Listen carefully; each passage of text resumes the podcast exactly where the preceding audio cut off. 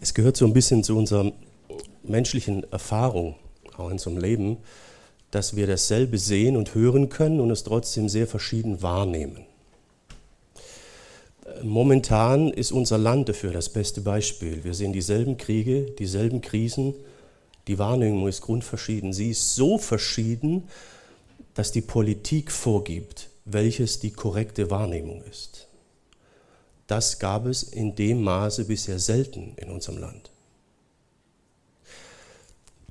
Die Hintergründe der verschiedenen Wahrnehmungen sind vielfältig, weil die Ausgangspunkte sind zum Beispiel verschieden.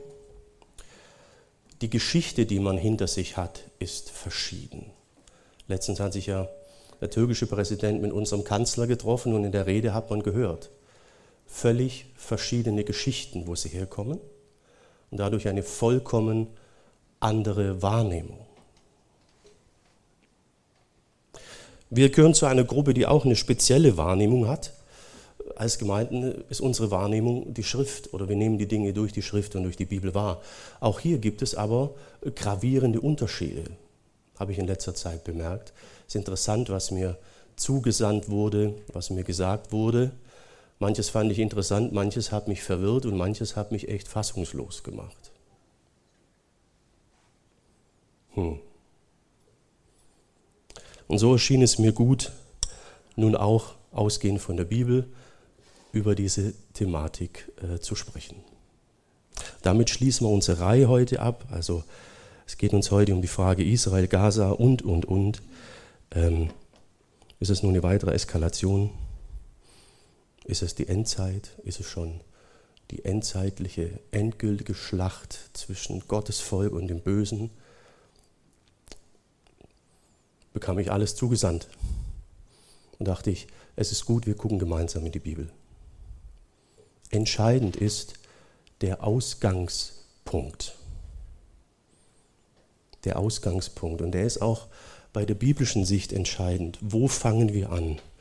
Von welchem Punkt gehen wir aus? Ich will deswegen etwas zu meiner Methodik sagen. Das ist sehr wichtig bei dieser Thematik. Ich folge keinem der gängigen theologischen Modelle.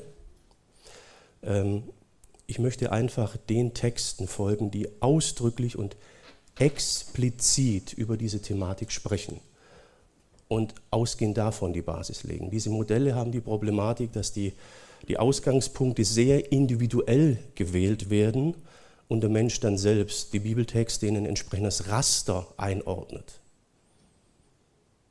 Also ist dann zu 70 Prozent vom Menschen. Ich versuche es äh, zu vermeiden. Die Texte sind Römer 9 bis 11, Matthäus 24, Galater Kapitel 3. Werden wir heute nicht komplett alle schaffen, ne? ähm, sonst können wir die Uhr abhängen, Kalender hinhängen. Ähm, irgendwann machen wir bestimmt auch mal ein Gemeindeseminar zu diesen Texten. Dieses Jahr hat es mir leider nicht gepasst, weil wir äh, zu viele andere Dinge hatten. Ne? Aber da soll es drum gehen. Ja. Wie, wie ist das jetzt? Ist es einfach nur eine weitere Eskalation unter vielen? Ist es der Anfang der Endzeit? Ist es schon die apokalyptische Schlacht am Ende?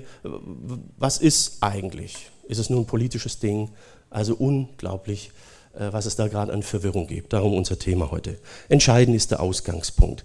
Äh, ich möchte beginnen mit dem Römerbrief, Kapitel 6, äh, Römerbrief, Kapitel 9, Entschuldigung, Kapitel 9, die Verse 6 bis 8 da haben wir von Paulus erstmal eine grundsätzliche Definition, was eigentlich Gottes Volk ist und was nicht Gottes Volk ist. Das ist der erste Punkt, wo es so ein bisschen Verwirrung gibt. Also wir fangen mit einer Definition an äh, von Paulus. Er sagt dort, es kann keine Rede davon sein, dass dies alles nicht mehr gilt und also das Wort Gottes ungültig geworden ist oder geworden sei. Damit meint er die Geschichte Israels. Er sagt, die Geschichte Gottes auf der Welt hat mit Israel begonnen, Israel bleibt Gottes Volk und und und. Es kann jetzt sein, dass sich daran was ändert. Also da spricht er ganze fünf Verse davon, ähm, hat so einen Rückblick auf die Geschichte Israels, bringt seine Betroffenheit zum Ausdruck, weil er sagt, wieso erkennen die Leute nicht Jesus? Ich habe sie auch erkannt, bin selber Israeli. Und dann steigt er in eine Definition ein und die kann vielleicht schon der erste Punkt sein, der sehr ungewohnt ist. Er definiert Gottes Volk anders, als es heutzutage oft in den Medien und leider auch in den Gemeinden definiert wird. Für ihn ist Staat und Volk Israel nicht gleich automatisch Volk Gottes. Er sieht dort eine grundsätzliche Unterscheidung, das ist enorm wichtig. Sonst stimmt letztlich am Ende leider überhaupt nichts mehr. Er sagt hier aber nicht alle Israeliten gehören wirklich zu Israel und nicht alle leiblichen Nachkommen Abrahams sind als solche schon Abrahams Kinder. Merkt ihr, er macht eine Entscheidung. Er hat das Volk Israel, aber sagt, deswegen gehören nicht alle wirklich zu Israel. Also er hat zwei Verständnisse von Israel. Volkszugehörigkeit, Ethnie und eine weitere. Ähm, die definiert er dann hier ab Vers 7. Er sagt, Gott sagte zu Abraham, durch Isaak gebe ich dir die Nachkommen, die ich dir versprochen habe. Das heißt nicht die natürliche Abstammung von Abraham, sondern erst die göttliche Zusage macht zu echten Abrahams Kinder und damit zu Kindern Gottes. Also jetzt geht er einen Schritt weiter. Er sagt, Israel stammt von Abraham ab, letztlich vom Sohn Abrahams, von Isaak, der hatte dann zwölf Söhne und da sind die zwölf Stämme Israels entstanden. Er sagt aber, diese Abstammung ist nicht der Punkt, der definiert, wer wahres Israel und Gottes Volk ist. Er sagt, da muss noch mehr sein. Es geht um die Verheißung, die dahinter steckt. Und da geht es letztlich um Abraham und um seinen Glauben. Das haben wir dann im Galaterbrief erklärt.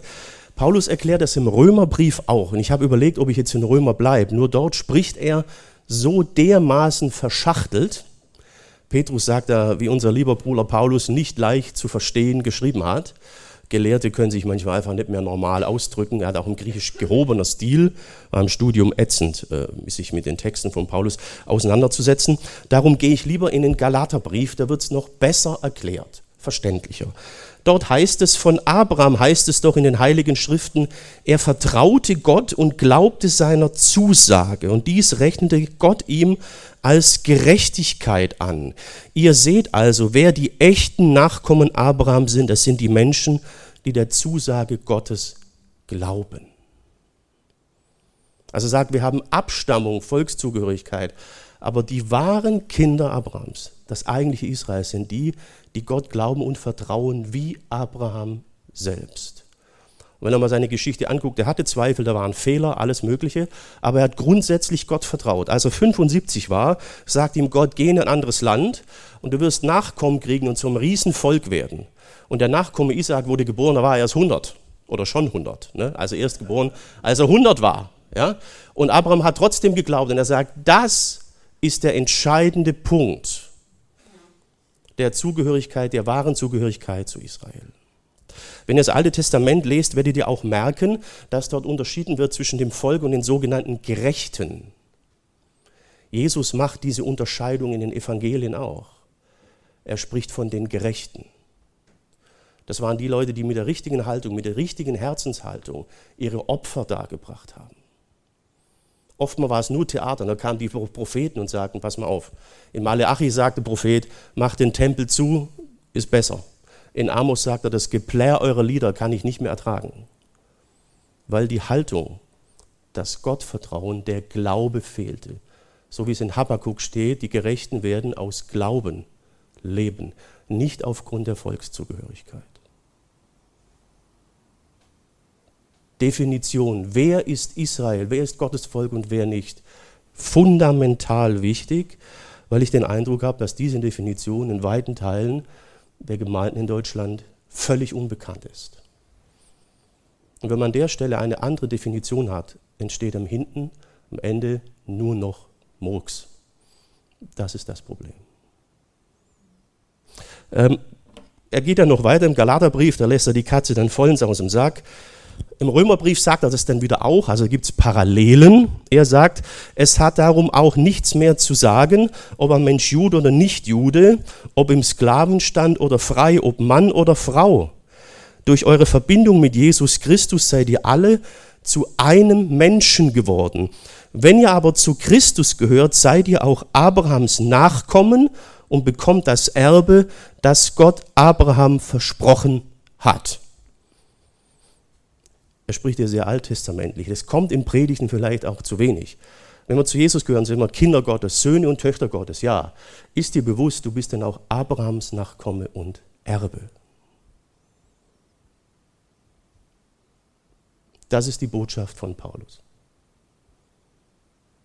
Die Ethnie, die Nationalität entscheidet nichts.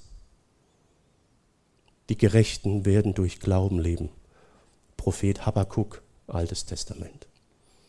Gehorsam ist besser als Schlachtopfer. 1. Samuel. Abraham glaubte und es wurde ihm zur Gerechtigkeit. Für die Gemeinde gilt es genauso. Es gibt viele, die gehören irgendwie zur Gemeinde, sind Mitglied geworden. Aber das Innere fehlt. Und sie gehören nicht zur Gemeinde, obwohl sie vielleicht hier sind, mitarbeiten, Mitglied sind. Definition enorm wichtig. Ich bekam letztens äh, den Auftrag von einem Gemeindeglied, ich soll den Church Tools was einstellen. Kommt mir ab und zu vor, bin ja Admin. Ne? Es ging um den Kalender. Ich nenne auch keinen Namen, ist aber ein gutes Beispiel. Jo, jetzt haben wir ja zwei Kalender in Church Tools, den richtigen Kalender mit den Daten und den Button Gottesdienst und Veranstaltung. Das ist ja letztlich auch ein Kalender. Ne? Ihr könnt ja schon ahnen, was passiert ist. Ich habe im Kalender rumgefummelt, die Einstellung gemacht. Und die Person, die mich beauftragt hat, hat sich gewundert, wann macht er das endlich mal? Ich kann immer noch nicht arbeiten. ja, äh, Begriffsproblematik. Ne? Also wenn Begriffe verwechselt werden, unterschiedlich verstanden werden, das ist echt manchmal kompliziert, ein bisschen lustig, manchmal geradezu oft katastrophal. Vielleicht habe ich in der Facharbeit schon mal eine Begriffsdefinition am Anfang falsch gemacht. Das ist kompletter Murks durch die ganze Arbeit und die Ergebnisse sind am Schluss auch nichts. Wir müssen wissen, wovon wir sprechen, wie wir die Dinge definieren. Und hier sehe ich gerade eine große Verwirrung, was den Begriff Israel angeht. Staat Israel ist nicht gleich äh, Volk äh, Gottes. Schon im Alten Testament war es nicht so. Ich versuche es mal auf eine Formel zu bringen. Ich habe es mit Mathe eigentlich gar nicht so als Geisteswissenschaftler, aber den Begriff, das Zeichen ist nicht, ne, das versteht ihr wahrscheinlich. Ne? Genau. Ethnische israelitische Abstammung ist nicht gleich Gottes Volk. Im Alten Testament war Glaube und Vertrauen ist Gottes Volk, der Gerechte, der glaubt.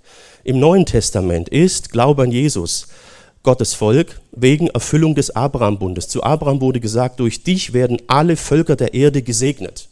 Alle. Und Paulus meint, das ist durch Christus erfüllt worden. Da ist nicht mehr Mann und Frau, nicht Sklave, nicht Freier, nicht Jude, nicht Heide. Seid eins in Christus, Abrahams Kinder und Erben. Und ihr könnt euch ausmalen, ähm, dass man dann auf die momentane Geschehnisse einen ganz anderen Blick hat, als wenn man Staat und Gottes Volk gleichsetzt. Da kommen am Ende grundsätzlich andere Ergebnisse raus. Die Definition, die Definition, Glaube an Christus, äh, Gottes Volk. Die Definition ist sehr, sehr wichtig, auch ganz konkret in unserem Verhalten. Paulus schreibt, Solange wir noch Zeit haben, wollen wir allen Menschen Gutes tun, besonders denen, die mit uns im Glauben verbunden sind. Er schreibt dort Glaubensgenossen. Wie viel wurde in letzter Zeit für den Staat Israel gebetet? Und wie viel für unsere Glaubensgenossen, die es auf beiden Seiten gibt und die unendlich leiden? Wer sind die Glaubensgenossen? Das ist die Frage. Laut der Definition von Paulus haben wir auf der israelischen Seite messianische Juden, auf der anderen Seite haben wir Kirchen, Gemeinden, Christen in Gaza. Die sind leider komplett aus dem Blick verloren. Und ich war so froh zu sehen, dass wenigstens Open Doors diese Leute im Blick hat. Sie sitzen zwischen allen Stühlen. Es gibt messianische Gemeinden, die haben mit arabischen Gemeinden zusammengearbeitet. Ihnen war Ethnie, Nationalität völlig egal. Dafür sind sie jetzt die Ausgestoßenen, die Verräter. Sie haben niemanden. Und für wen beten wir? Versteht ihr? Wir haben komplett den Fokus verloren. Wir haben einen politischen Fokus angenommen. Ich muss aufpassen. Das hat mich in letzter Zeit unendlich äh, bedrückt gemacht. Wir hatten letzten Sonntag iranische Christen hier. Brüder und Schwestern. Wir sollten nicht in politischen Kategorien denken. Jesus sagt, mein Reich ist nicht von dieser Welt. Und da haben auch diese messianischen Gemeinden und arabischen Christen auf Ethnie, Nationalität gepfiffen. Das war ihnen egal. Sie haben zusammengearbeitet, muss man sich vorstellen. Was für eine Chance. Friede, wo es sonst nur Leid und Tod und Krieg ist. Jesus sagt, mein Königtum stammt nicht von dieser Welt. Sonst hätten meine Leute dafür gekämpft, dass ich den Juden nicht in die Hände falle. Nein, mein Königtum ist von einer ganz anderen Art. Nicht Jude, nicht Heide, nicht Sklave, nicht Freier, nicht Mann, Frau. Eins im Bund mit Abraham und deswegen Erben, Kinder Gottes. Jesus sagt, eure Feinde sollt ihr lieben. Ist das unser Fokus? Ich höre viel von Rache in letzter Zeit. Nehmt keine Rache, schreibt Paulus. Holt euch nicht selbst euer Recht, meine Lieben, sondern überlasst das Gericht Gott. Er sagt in den heiligen Schriften, ich bin der Rächer, ich habe mir das Gericht vorbehalten, ich selbst werde vergelten. Vielleicht ist bei uns Buße dran weil wir den Fokus verloren haben. Wer sind deine Brüder und Schwestern?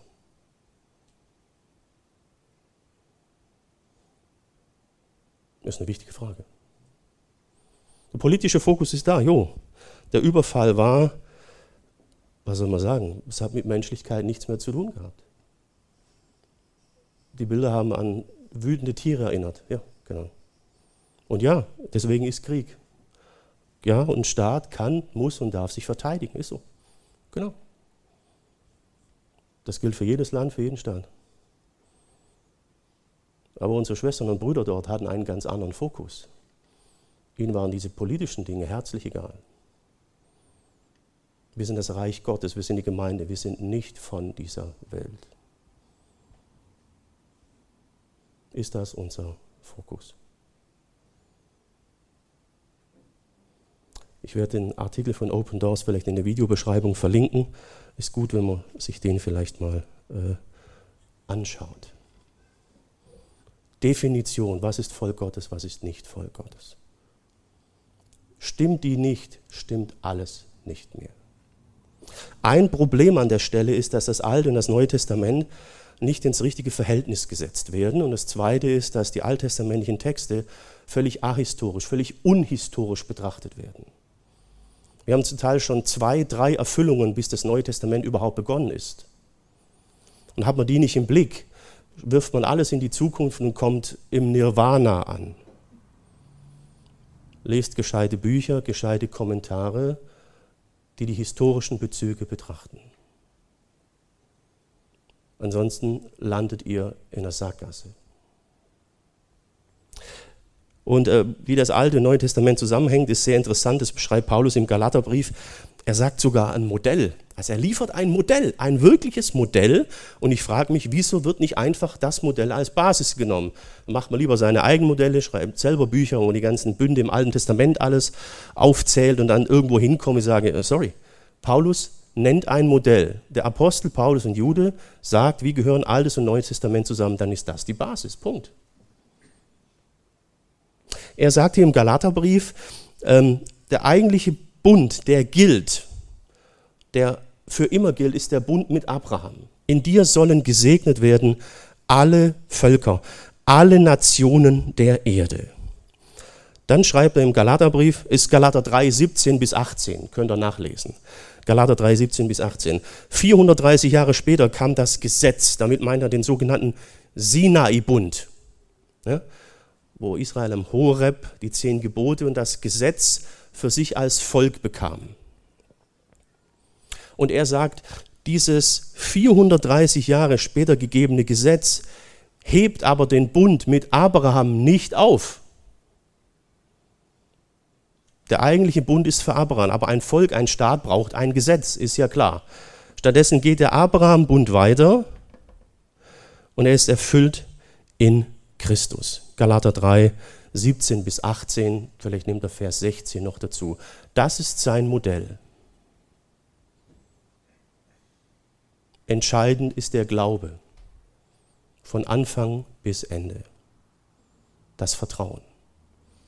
Und der Punkt, in dir sollen alle Nationen der Welt gesegnet werden, sagt er, ist erfüllt in Christus. Christus ist der eine wahre Nachkomme Abrahams.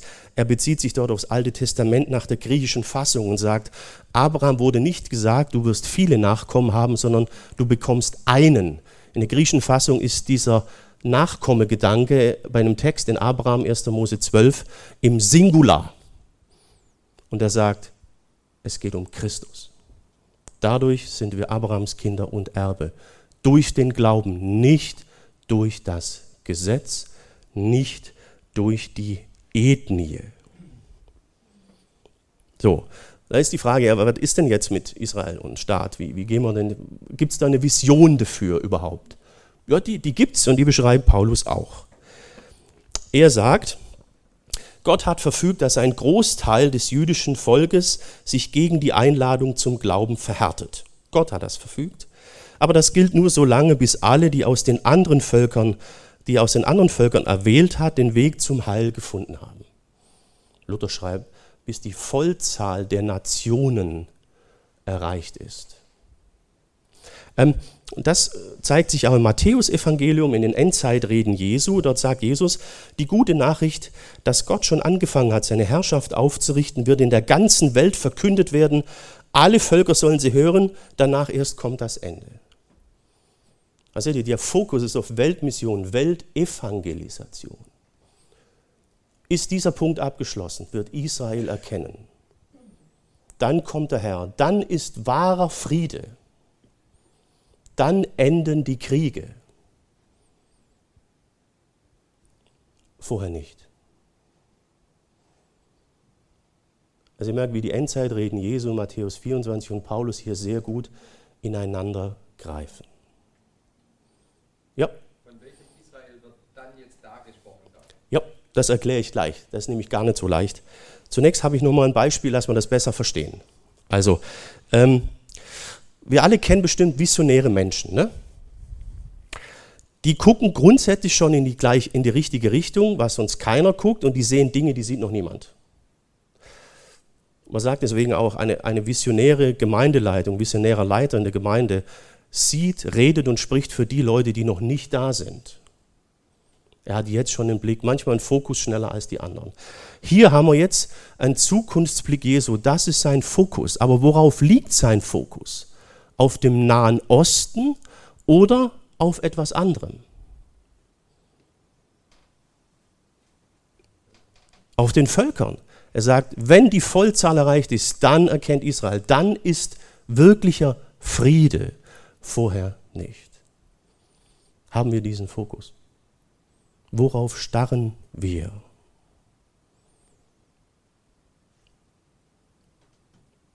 Interessante Frage, ne? Genau. Zweite Gedanke, zweite Botschaft für uns heute, ähm, die Vision Weltmission oder Weltevangelisation. Deine Frage kommt gleich, ne? Jetzt muss man gucken, was bedeutet Ende. Habe ich jetzt auch unheimlich viele zugekriegt. Katastrophale, apokalyptische Endzeit-Visionen, ähm, äh, dass Kinder, mein Sohn, es mit der Angst bekommen. Da muss ich sagen, wir warten nicht auf die Apokalypse, wir warten auf Jesus. In den Endzeitreden sagt Jesus, es sind Wehen, Wehen. Es tut weh, aber dann kommt eine neue Geburt. Und am Ende ist ein neuer Himmel, eine neue Erde. Gott hat uns einen neuen Himmel, eine neue Erde versprochen. Dort wird kein Unrecht mehr sein. Weil Gottes Wille regiert, auf diese neue Welt warten wir. Dann ist Friede, vorher nicht. Also das ist unser Fokus. Ja? Neuer Himmel, neue Erde. Wann das ist und wann Israel erkennen wird, Friede sein wird, entscheidet sich nicht im Nahen Osten sondern in der Weltmission. Hier in Renningen. wenn die Welt das Evangelium gehört hat, wird der Friede kommen. Haben wir den richtigen Fokus oder starren wir in die völlig falsche Richtung? Ja, und stellt die Frage zurück an Paulus, lest mal die Texte und gebt die Antwort dann euch äh, selbst. Ich habe den Eindruck, wir haben einen äh, falschen äh, Fokus. So, und wie ist das jetzt mit Israel? Da müssen wir auch gucken, was ist jetzt hier gemeint mit Israel? Definition. Ähm, Paulus nennt das im Römerbrief, er sagt ähm, über das Volk Israel, aber sagt Jesaja das prophetische Wort, selbst wenn die Israeliten so zahlreich wären wie der Sand am Meer, nur ein kleiner Rest wird gerettet. Der heilige Rest, der hat schon immer im Alten Testament äh, eine Rolle gespielt, als ähm, die Assyrer 722 vor Christus das Nordreich überfallen haben, Samaria erobert haben, wurde das Nordreich Israel assyrisch. Leute wurden verschleppt. Um 610 rum haben die Babylonier die Assyrer platt gemacht. Dann 586, 87 kamen die Babylonier, haben ganz Jerusalem platt gemacht, haben wieder Leute verschleppt. Dann kamen die Perser, die hatten eine andere Politik. Die sagen, wir lassen die Völker auf ihrer eigenen Scholle. Dann verteidigen die auch unser Großreich. Und sie haben erlaubt, dass die Leute wieder zurückkehren. Es gab schon eine Rückführung. Dann gab es später nochmal eine. Und, und, und. Und jedes Mal kam ein Rest zurück, ein Rest. Und hier spricht er auch vor einem Rest. Und wenn man jetzt die Texte in Zusammenhang nimmt, dann sieht man, dass es um dieses Volk Israel und die Israeliten oder Juden geht, die zur Zeit, wenn Jesus wieder zurückkommt, leben. Sie werden erkennen, wen sie gekreuzigt haben und das werden aber dann alle erkennen. Die ganze Welt wird es erkennen. Dann wird der Menschensohn für alle sichtbar im Himmel erscheinen.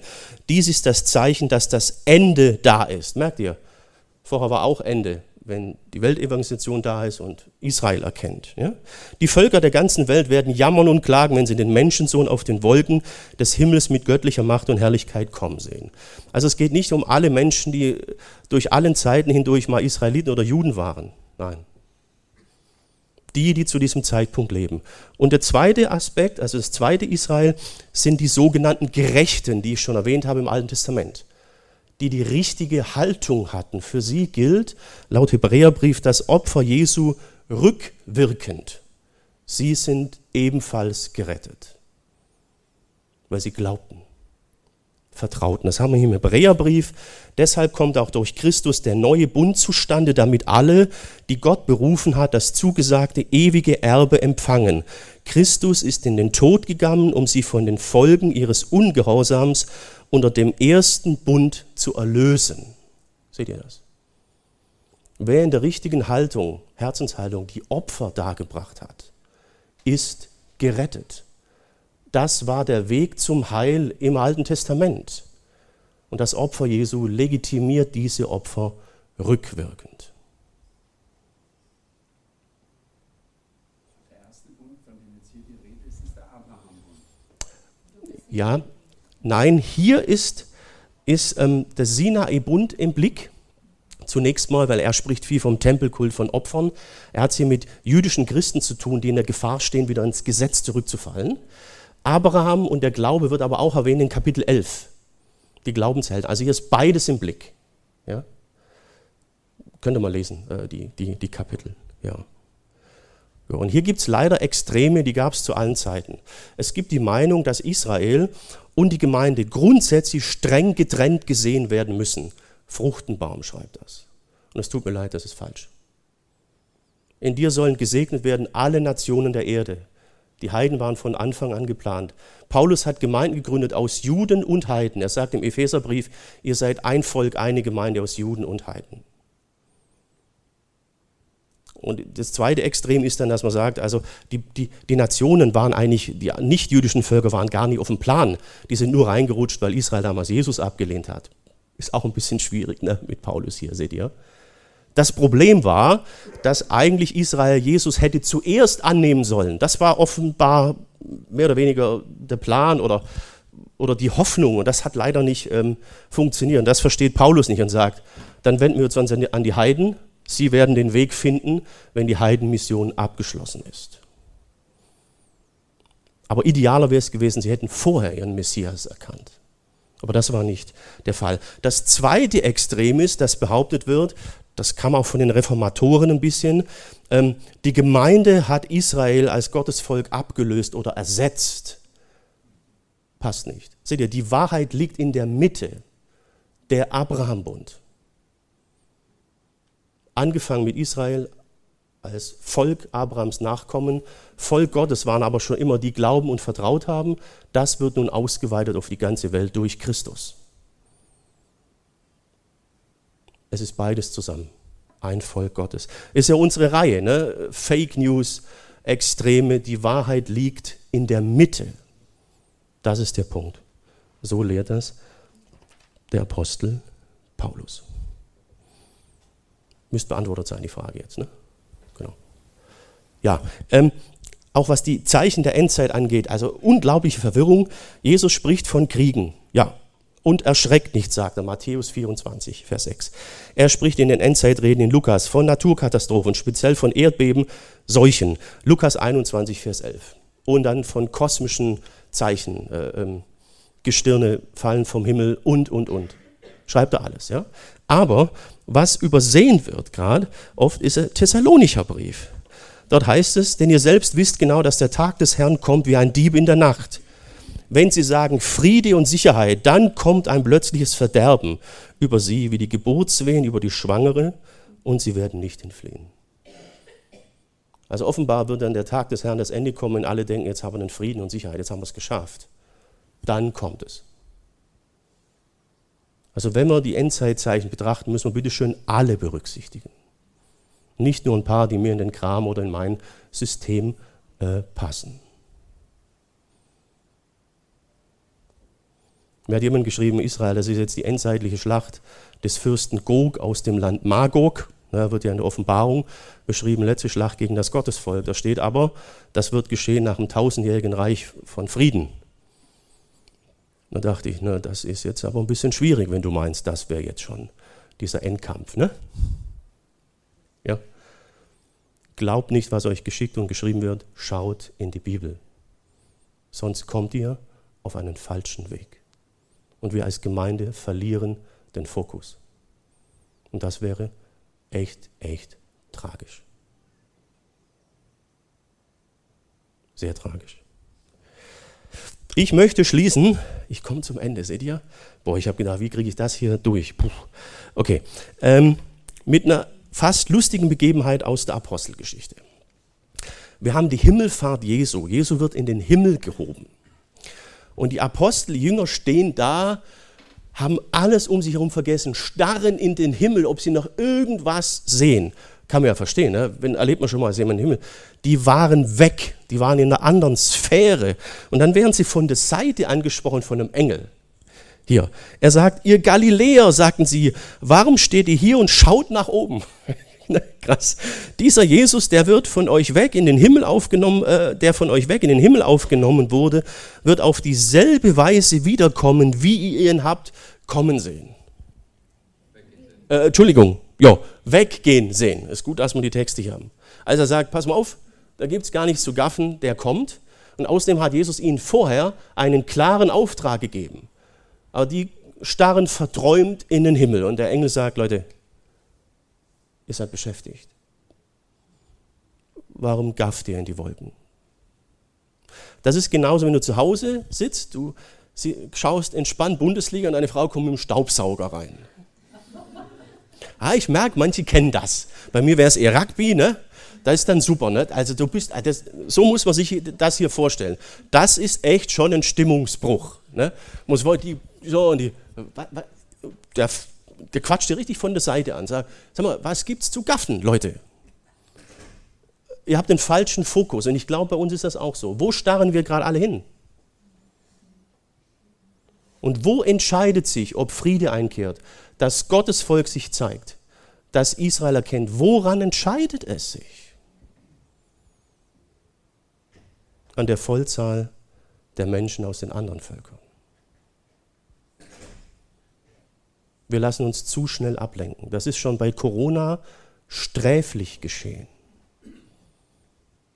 Da hatten wir den politischen Blick. Und jetzt geschieht es wieder. Wir haben eine Wahrnehmungskrise. In unserem Land und erst recht in den Gemeinden.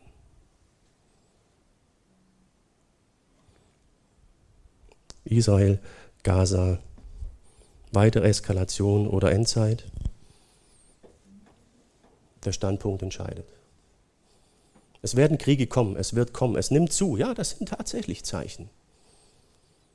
Aber entscheidend tut es sich an der Weltmission, nicht im Nahen Osten.